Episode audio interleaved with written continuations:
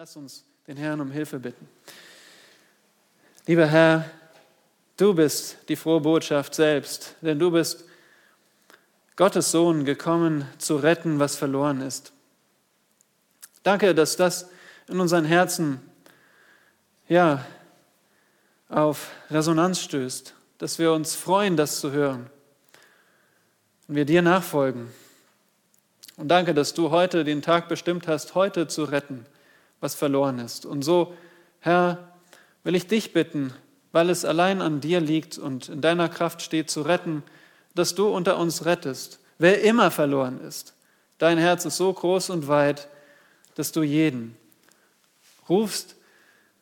Herr, schenke du bitte jetzt Gnade, dass wir dein Evangelium begreifen. Amen.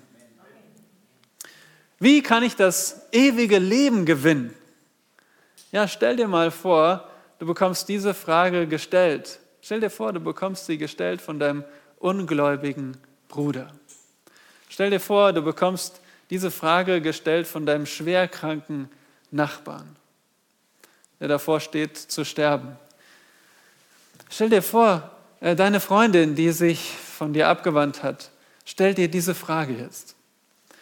Stell dir vor, dein eigenes Kind dein geliebter Sohn, deine geliebte Tochter, frag dich endlich, wie kann ich das ewige Leben gewinnen?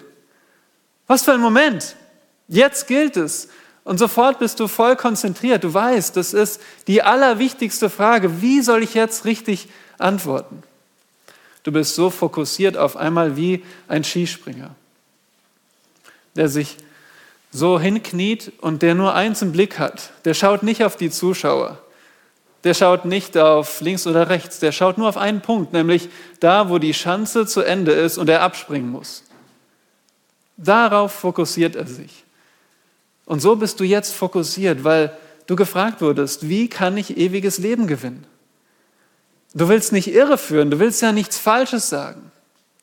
Aber du willst auch es nicht irgendwie komplizierter darstellen, als es ist.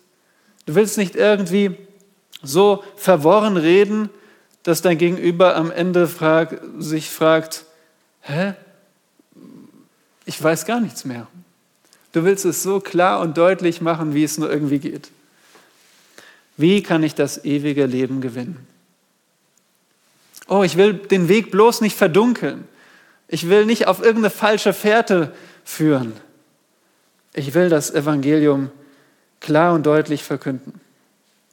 Und wie gut, dass wir ein perfektes Vorbild haben, nämlich Jesus Christus selbst. Er hat das Evangelium verkündet und Gott hat uns diese Worte überliefert, perfekt und irrtumslos. Und hören wir heute auf ihn, wenn Jesus beantwortet, wie kann ich das ewige Leben gewinnen? Aber was bedeutet eigentlich ewiges Leben? Eben haben wir gehört, Gott ist ewig. Hat keinen Anfang und kein Ende. Nun, wir alle haben einen Anfang, das wissen wir. Aber jeder von uns wird ewig weiter existieren. Das sagt die, sagt die Bibel. Also das gilt für jeden Menschen. Kein Mensch wird irgendwann aufhören zu existieren. Gott hat uns ewige Seelen gegeben. Ewiges Leben bedeutet nicht einfach nur immer weiter zu existieren, denn das trifft auf jeden Menschen zu, ob er glaubt oder nicht. Um ewiges Leben zu verstehen, müssen wir einfach an den Anfang zurückdenken. Wie war es am Anfang, als Gott eine vollkommene Welt geschaffen hat? Da war die Welt auch schon so schön wie jetzt. Wenn wir zum Beispiel, letzte Woche habe ich ein, das Morgenrot gesehen am Morgen. Die Wolken waren so rot angeleuchtet. So schöne Farbtöne. Das ist Gottes Schönheit. Am Anfang gab es nur Schönheit ohne Katastrophen. Keine Überschwemmungen, keine Erdbeben, keine Nöte. Eine perfekte Welt. Da gab es eine harmonische Beziehung zu Tieren. Da musste man keine Tiere wegsperren, hinter Gitter packen oder vor ihnen Angst haben. Alles war wunderbar. Adam und Eva hatten eine harmonische Beziehung zu Tieren und auch zueinander. Ja, die Beziehung zwischen den Menschen war perfekt. Es gab damals nur zwei Menschen.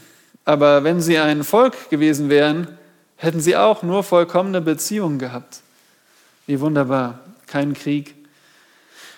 Auch kein Zurückziehen mehr nötig. Heutzutage will man ja vielleicht, vielleicht denkst du, ja, am liebsten wäre ich so ganz alleine im einsamen Häuschen, wo ich keinen Menschen sehe, weil dann gibt es auch keine Probleme. Damals war es so, kein, du hättest gar keinen Grund gehabt, dich zurückzuziehen, weil alle Beziehungen perfekt sind. Und das Wichtigste kommt jetzt. Am Anfang war die Gemeinschaft mit Gott vollkommen, ungetrübt. Gott und Mensch vereint. Und alles war wunderbar. Ewiges Leben ist, wenn Gott den Anfang, diesen sehr guten Anfang, wiederherstellt. Und wenn du das erlebst, für immer, ohne Ende, das ist ewiges Leben. Und jetzt kommen wir zu der Frage, wie kann ich das ewige Leben gewinnen? Das war die Frage eines Mannes, der Jesus auf den letzten Drücker sozusagen fragte. Denn Jesus war schon auf dem Weg, in Jerusalem zu sterben. Es war ziemlich am Ende seines Dienstes als Prediger.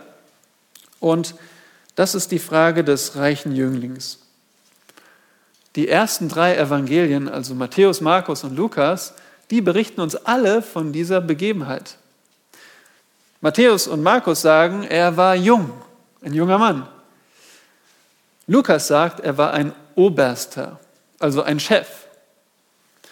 Und alle drei sagen, er war sehr reich. Deswegen sagen wir auch der reiche Jüngling, aber eigentlich war es der reiche junge Chef. Der reiche junge Chef. Was will man mehr in dieser Welt? Reich, jung, Chef. Nun, die drei Evangelisten, Matthäus, Markus und Lukas, die zeigen uns dieselbe Geschichte von drei Perspektiven.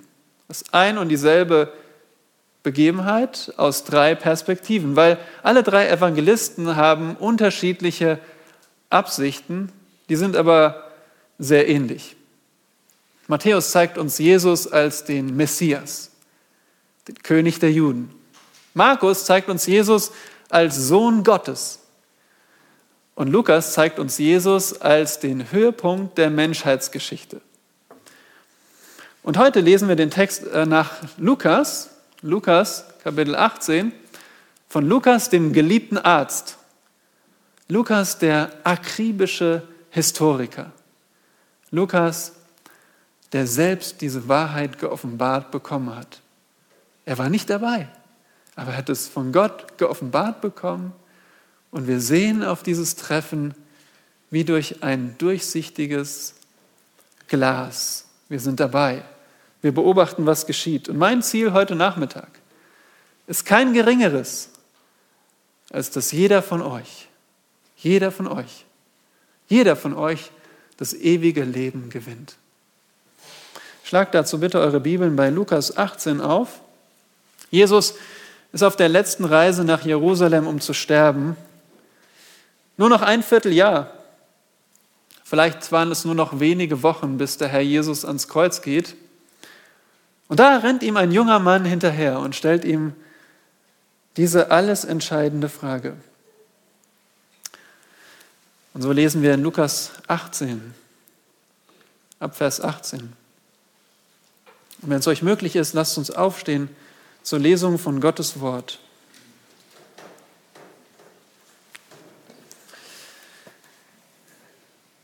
Und es fragte ihn ein Oberster und sprach, guter Meister, was muss ich tun, um das ewige Leben zu erben. Da sprach Jesus zu ihm, was nennst du mich gut? Niemand ist gut als Gott allein. Du kennst die Gebote. Du sollst nicht Ehe brechen, du sollst nicht töten, du sollst nicht stehlen, du sollst nicht falsches Zeugnis reden, du sollst deinen Vater und deine Mutter ehren. Er aber sprach, das alles habe ich gehalten von meiner Jugend an. Als Jesus dies hörte, sprach er zu ihm, eins fehlt dir noch. Verkaufe alles, was du hast, und verteile es an die Armen, so wirst du einen Schatz im Himmel haben. Und komm, folge mir nach. Als er aber dies hörte, wurde er ganz traurig, denn er war sehr reich. Als aber Jesus ihn so sah, dass er ganz traurig geworden war, sprach er, wie schwer werden die Reichen ins Reich Gottes hineinkommen? Denn es ist leichter, dass ein Kamel durch ein Nadelöhr geht, als dass ein Reicher in das Reich Gottes hineinkommt. Da sprachen die, welche es hörten, wer kann denn überhaupt errettet werden? Er aber sprach, was bei den Menschen unmöglich ist, das ist bei Gott möglich. Da sprach Petrus, siehe, wir haben alles verlassen und sind dir nachgefolgt. Er aber sprach zu ihnen, Wahrlich, ich sage euch, es ist niemand, der Haus oder Eltern oder Brüder oder Frau oder Kinder verlassen hat, um des Reiches Gottes willen, der es nicht vielfältig wieder empfinge in dieser Zeit und in der zukünftigen Zeit, in der zukünftigen Weltzeit das ewige Leben. Herr, hilf uns bitte, dein Wort zu begreifen und zu befolgen. Amen. Nehmt gern wieder Platz.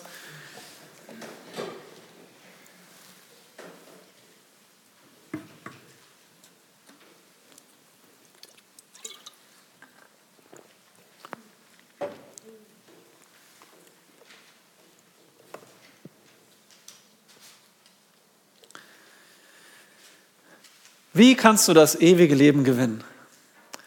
Ich will es heute so einfach wie möglich machen. Und darum gibt es auch nur einen Punkt, einen einzigen Punkt.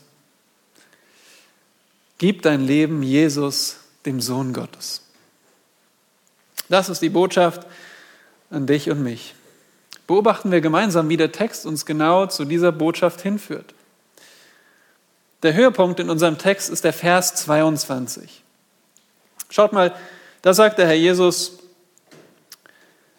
dem Jüngling, Eins fehlt dir noch. Also hier beantwortet er die Frage, wie er das ewige Leben gewinnen kann, empfangen kann, bekommen kann. Und er sagt, eins fehlt dir. Jesus sagt nicht zwei Dinge. Er sagt nicht drei Dinge. Er sagt nicht zehn Dinge, sondern er sagt eins. Eine Sache. Eins fehlt dir. Und das eine, was ist das eine? Am Ende des Verses sagt er, komm, folge mir nach. Komm, folge mir nach. Das ist das eine. Und Jesus nachfolgen, warum Jesus nachfolgen? Weil Jesus das ewige Leben gibt, weil Jesus das ewige Leben selbst ist. Er ist das Leben.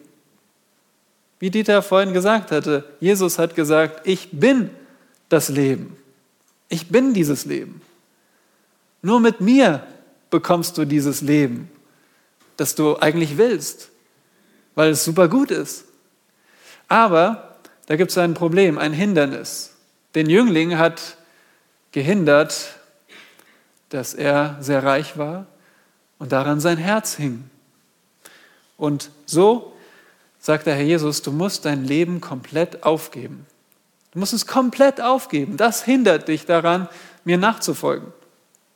Und deshalb gebietet Jesus ihm auch, seinen ganzen Besitz aufzugeben und den Armen zu geben. Und nur so konnte er Jesus nachfolgen.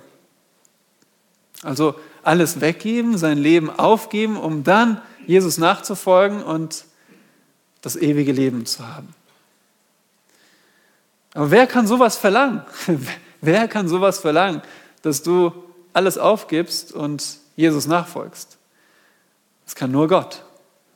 Kein Mensch dürfte sich anmaßen, dir zu sagen, du musst für mich alles aufgeben und mir nachfolgen. Das kann nur Gott. Und deswegen wird auch niemand diesem Befehl gehorchen, wenn er nicht glaubt, dass Jesus Gottes Sohn ist. Und das ist der Kern, worum es geht. Und deswegen lautet die Botschaft an dich und mich heute, gib dein Leben Jesus, dem Sohn Gottes begegnen wir erstens dem Sohn Gottes. In Vers 18 sehen wir, dass ein Oberster, also ein Chef der Juden, zu Jesus hingerannt kommt.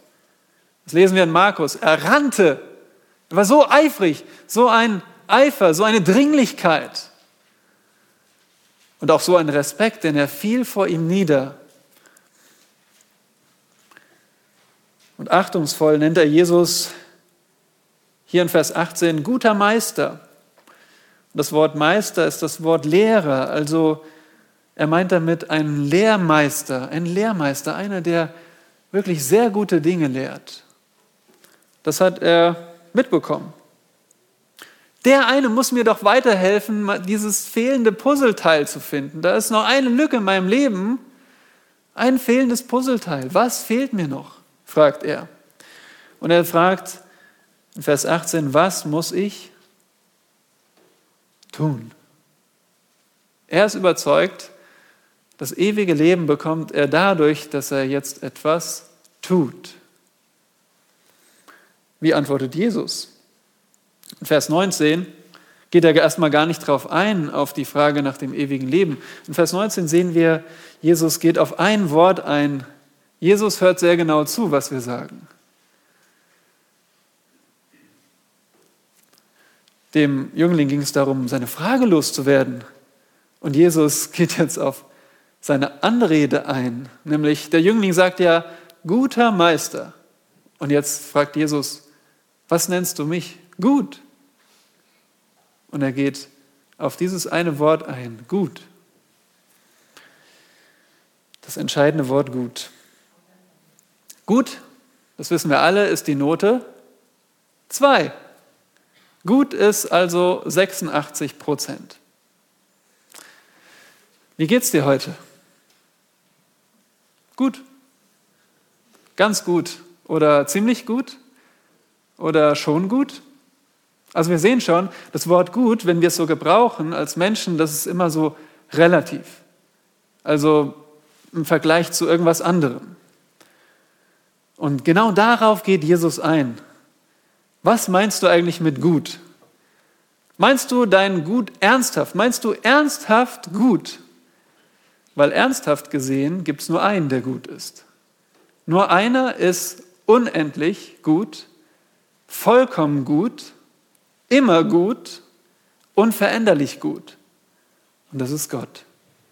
Er ist der Maßstab für gut. Er ist der Einzige, der gut ist. Und jetzt überlegt mal mit Jesus. Er will, dass der Jüngling wie folgt denkt. Wenn ich ernsthaft sage, Jesus ist gut, wenn nur Gott gut ist, wer ist dann Jesus? Gott. Jesus ist Gott. Glaube ich das? Und da muss jedes Ringen um das ewige Leben gewinnen. Wer ist Jesus? Wer ist Jesus? Ist Jesus Gottes Sohn? Und wenn er Gottes Sohn ist, dann ist er Herr, Herr über dein Leben. Und deswegen bedenke zweitens dein Leben, dein Leben. Um, dem Jesus, um Jesus dein Leben zu geben, musst du zuerst über dein Leben nachdenken. Der Jüngling hatte über sein Leben nachgedacht. In Vers 20 sehen wir, dass Jesus ihm sagt, du kennst die Gebote. Und ihr habt die Gebote auch wiedererkannt, oder? Wo, wo finden wir diese Gebote? Du sollst nicht Ehe brechen, du sollst nicht töten, du sollst kein falsches Zeugnis reden. Welche Gebote sind das? Nun, in den zehn Geboten finden wir diese Gebote. Nicht am Anfang, sondern ab der Mitte. Und Jesus zählt ihm diese Gebote auf. Und dann, als er fertig ist, können wir uns vorstellen, wie der Jüngling so richtig enttäuscht guckt. So, was? Das habe ich doch schon alles getan. Von Jugend an habe ich genau das getan.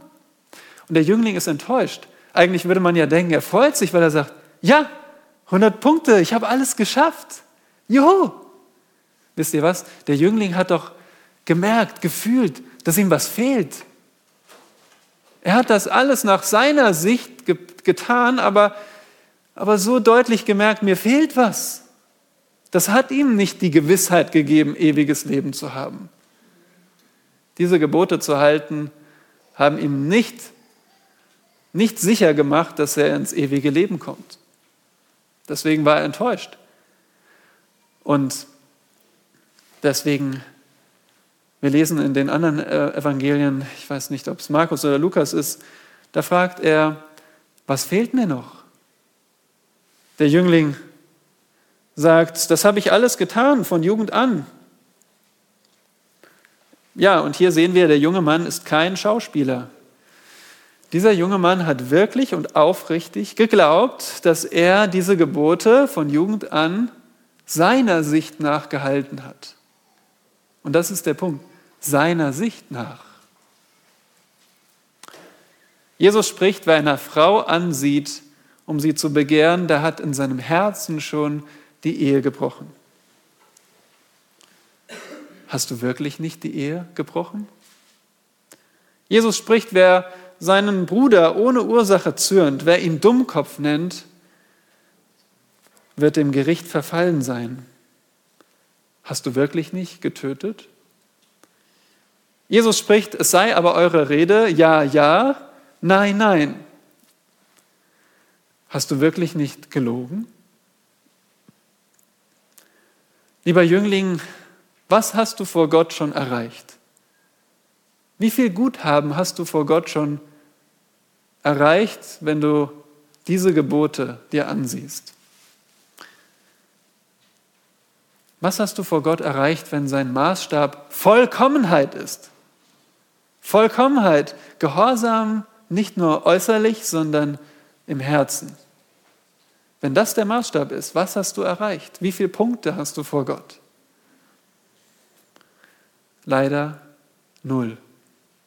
Und nicht nur das. Leider hast du nur Schulden bei Gott. Denn die Sünde verursacht Schuld vor Gott. Du bist Gott schuldig, ihm immer zu gehorchen, weil er gut ist, weil er dir so viel schenkt und, und ihn zu lieben. Und du hast das nicht getan. Und deswegen liegst du bei Gott in großer Schuld. Gottes Wort sagt, da ist keiner, der Gutes tut, auch nicht einer. Und der Jüngling war keine Ausnahme. Aber ich bin überrascht. Du nicht auch? Jesus spricht das gar nicht an. Wir lesen nicht davon, dass er sagt, okay Jüngling, jetzt kommen wir mal wirklich zur Sache. Also du sagst, du hast nicht gelogen. Nun, jetzt überlegen wir doch mal, ja? Hast du immer die Wahrheit gesagt? Hast du niemals geschwiegen zu einer Lüge? Hast du nicht mal weggehört? Hast du dich nie übertrieben dargestellt? Na? Gehen wir zum nächsten Gebot. Aber Jesus macht das gar nicht. Ich bin überrascht. Warum zeigt er dem Jüngling nicht den Irrtum?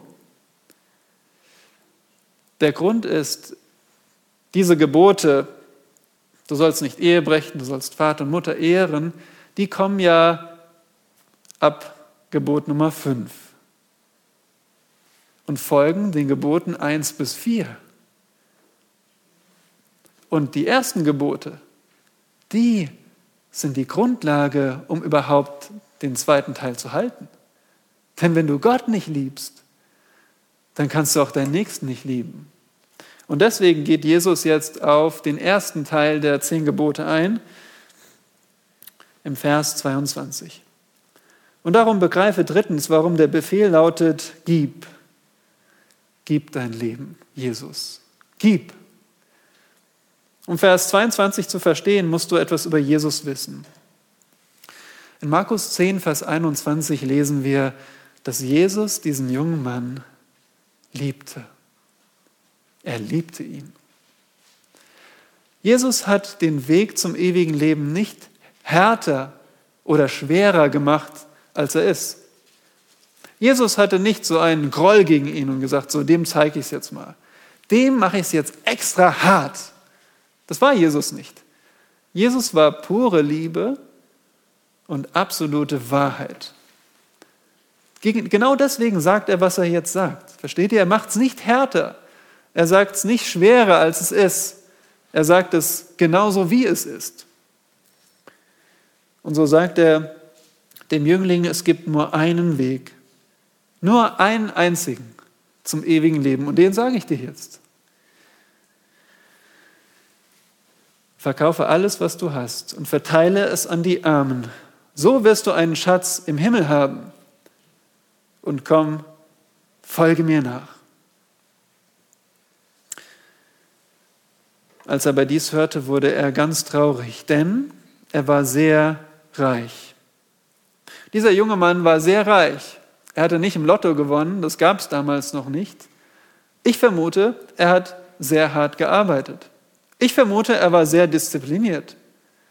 Ich vermute, er hat seine Eltern geehrt. Er hat, er war ein moralischer Mensch. So ein, wie man sich ihn wünschen würde in diesem Land. Aber er hatte viel Besitz angehäuft und genau daran hing sein Herz. Seine Sicherheit war in seinen Häusern. Und seine Macht war sein Kontostand, übertragen gesagt. Denn Geld bedeutet Macht. Wenn du Geld hast, kannst du dir was kaufen. Wenn du Geld hast, hast du Einfluss. Wenn du Geld hast, hast du Macht in dieser Welt. Und so war all das, was er hatte, für eine Person, nämlich für sich, für sein Ich. Aber jetzt sehnte er sich ja nach ewigem Leben, weil ewiges Leben, das kommt noch. Und hier sehen wir etwas Gutes über ihn, weil dieser Mann, der hatte eine Sehnsucht nach ewigem Leben. Der hatte diese gute Frage, wie kann ich das ewige Leben gewinnen? Was kommt? Und Jesus sagt ihm, verkaufe alles. Alles. Das ist so krass. Alles. Warum? In anderen Worten sagt Jesus, junger Mann, gib deinen Götzen auf. Und da sind wir wieder bei der Schriftlesung. Und Daniel hat es uns so abscheulich vor Augen gestellt, dieser Götzendienst. Und genau in diesem Götzendienst war dieser junge Mann gefangen, denn er hatte einen Götzen. Sein Reichtum. Und hier sehen wir, Jesus, der Sohn Gottes, duldet keine Konkurrenz. Er sagt nicht, okay, wir können uns arrangieren, gib vielleicht die Hälfte auf. Jesus sagt, gib auf, was dich hindert, mir nachzufolgen. Und dann übergib deinen Besitz mir. Du brauchst es nicht wegzuschmeißen, du hast hart dafür gearbeitet. Du brauchst dein Geld jetzt nicht wegzuschmeißen, deinen Besitz. Du verkaufst alles, machst es zu Geld und dann kannst du es verteilen an die Armen. Und hier sehen wir, Jesus ist nicht gegen Geld und Besitz. Wenn, wenn es das Mittel ist, um die Arbeit von Jesus zu tun. Was hat Jesus getan? Jesus hatte nicht viel Geld. Er hat nicht mal einen Ort, wo er sich schlafen legt. Jesus hatte am Ende einen Mantel. Aber was hat Jesus getan, um den Armen zu helfen? Jesus hat die Armen in der Sünde Gefangenen gesehen. Er hat die Wahrheit verkündigt. Jesus hat die Armen gesehen, die gebeugt waren unter Krankheiten. Und viele der Krankheiten waren durch Dämonen verursacht. Ja, jemand war, war, musste sich immer wieder hinschmeißen oder war, schäumte oder war stumm, taub. Das war ein Dämon in ihm und Jesus hat sie befreit. Jesus hat geheilt und die Dämonen befreit, die alle gekommen waren, um Jesus anzugreifen. Jesus hat also den Armen und den geistlich Armen gedient. Und jetzt sagt er dem Jüngling, mach genau das. Das ist nicht irgendwie so ein, eine Vorgeschichte, bis du mir nachfolgst. Das ist schon Nachfolge. Wenn du jetzt deinen Besitz einsetzt, um meine Arbeit zu tun, den Armen zu helfen.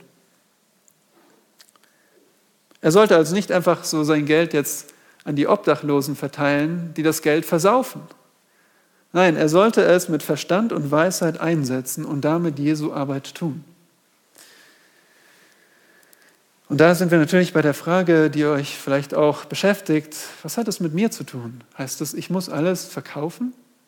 Muss ich das auch tun? Und die kurze Antwort ist, ja, du musst alles aufgeben, was dich hindert, Jesus nachzufolgen. Bei ihm war es sein Besitz, sein Götze, der ihn hinderte, Jesus nachzufolgen, der ihn hinderte, errettet zu werden. Das muss bei dir nicht so sein. Und bei uns Christen ist es nicht so, weil wir sind frei vom Götzendienst. Wir dienen nicht mehr Götzen. 1. Thessalonicher 1, Vers 9 bis 10, könnt ihr es nachlesen. Wir dienen nicht mehr Götzen aber wir sollen genauso unseren Besitz einsetzen für Gottes Reich. Und dazu habt ihr eine Hausaufgabe in eurem Gemeindeblatt. Da könnt ihr euch damit beschäftigen. Diese Maßnahme war eine spezielle Maßnahme für diesen Jüngling.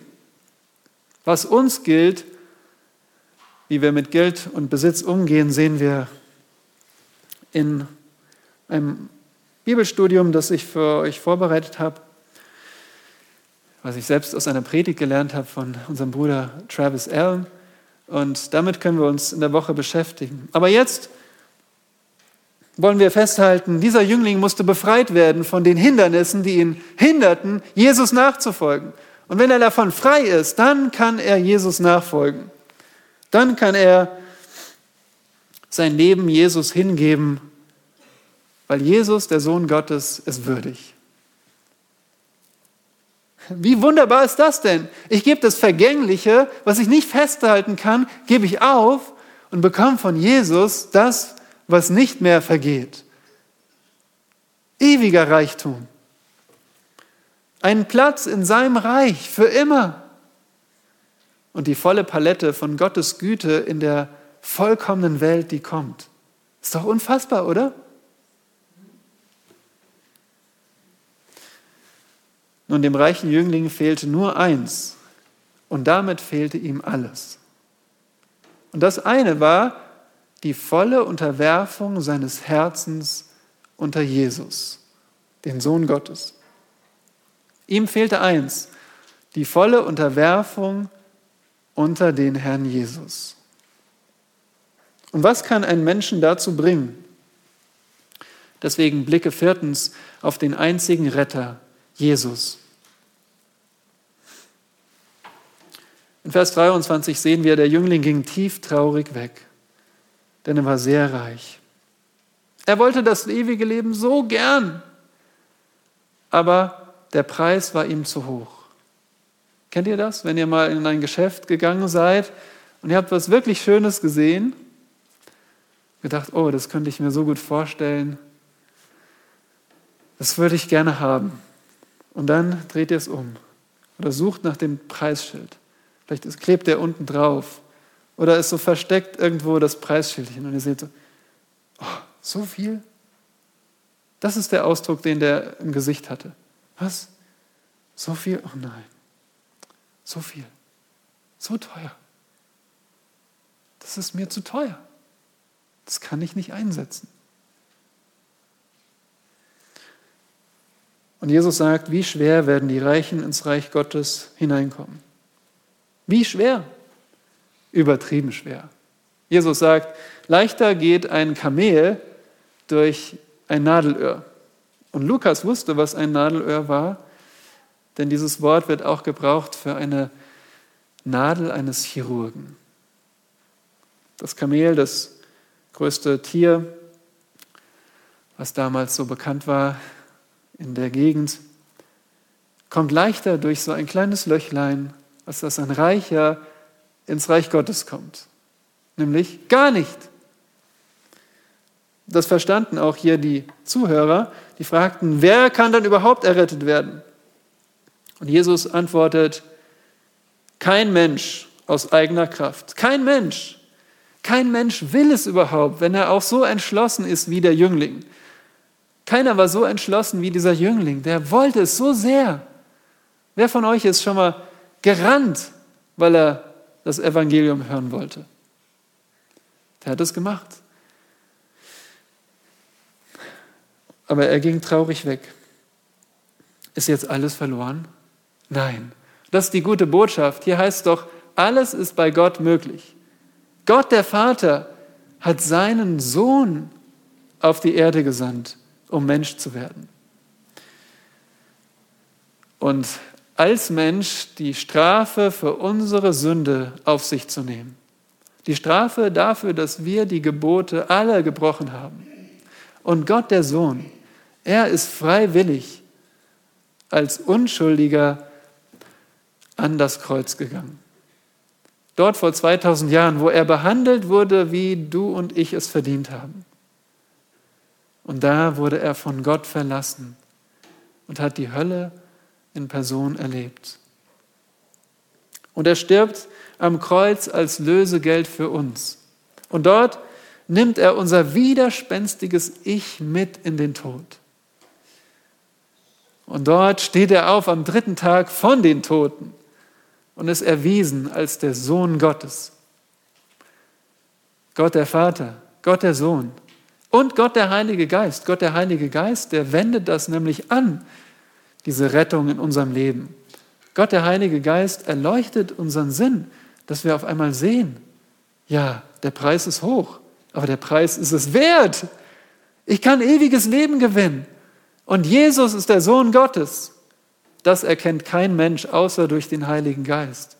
Der Heilige Geist wendet das an, sodass ein Mensch willig dem Befehl gehorcht.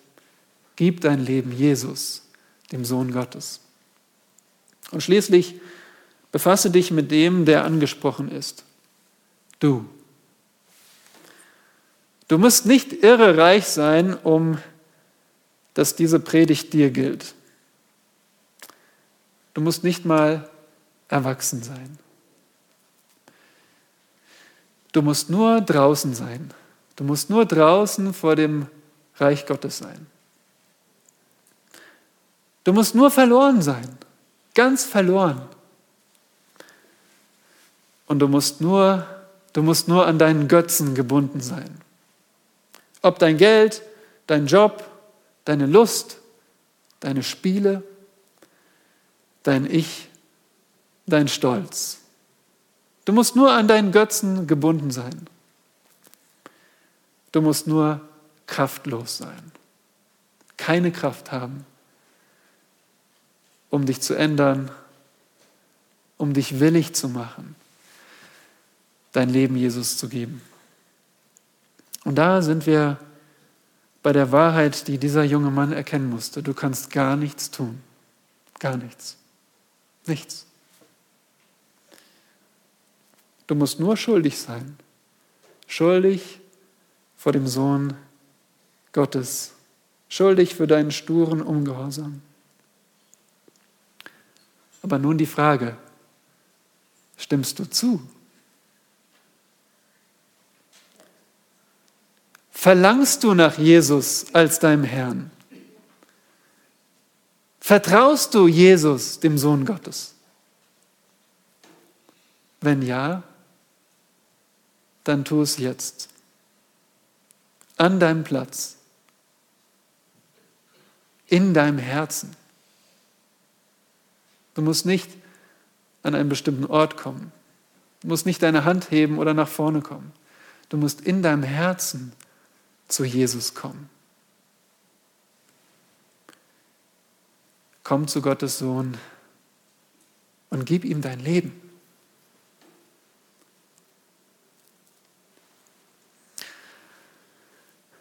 Bist du ein Nachfolger Jesu?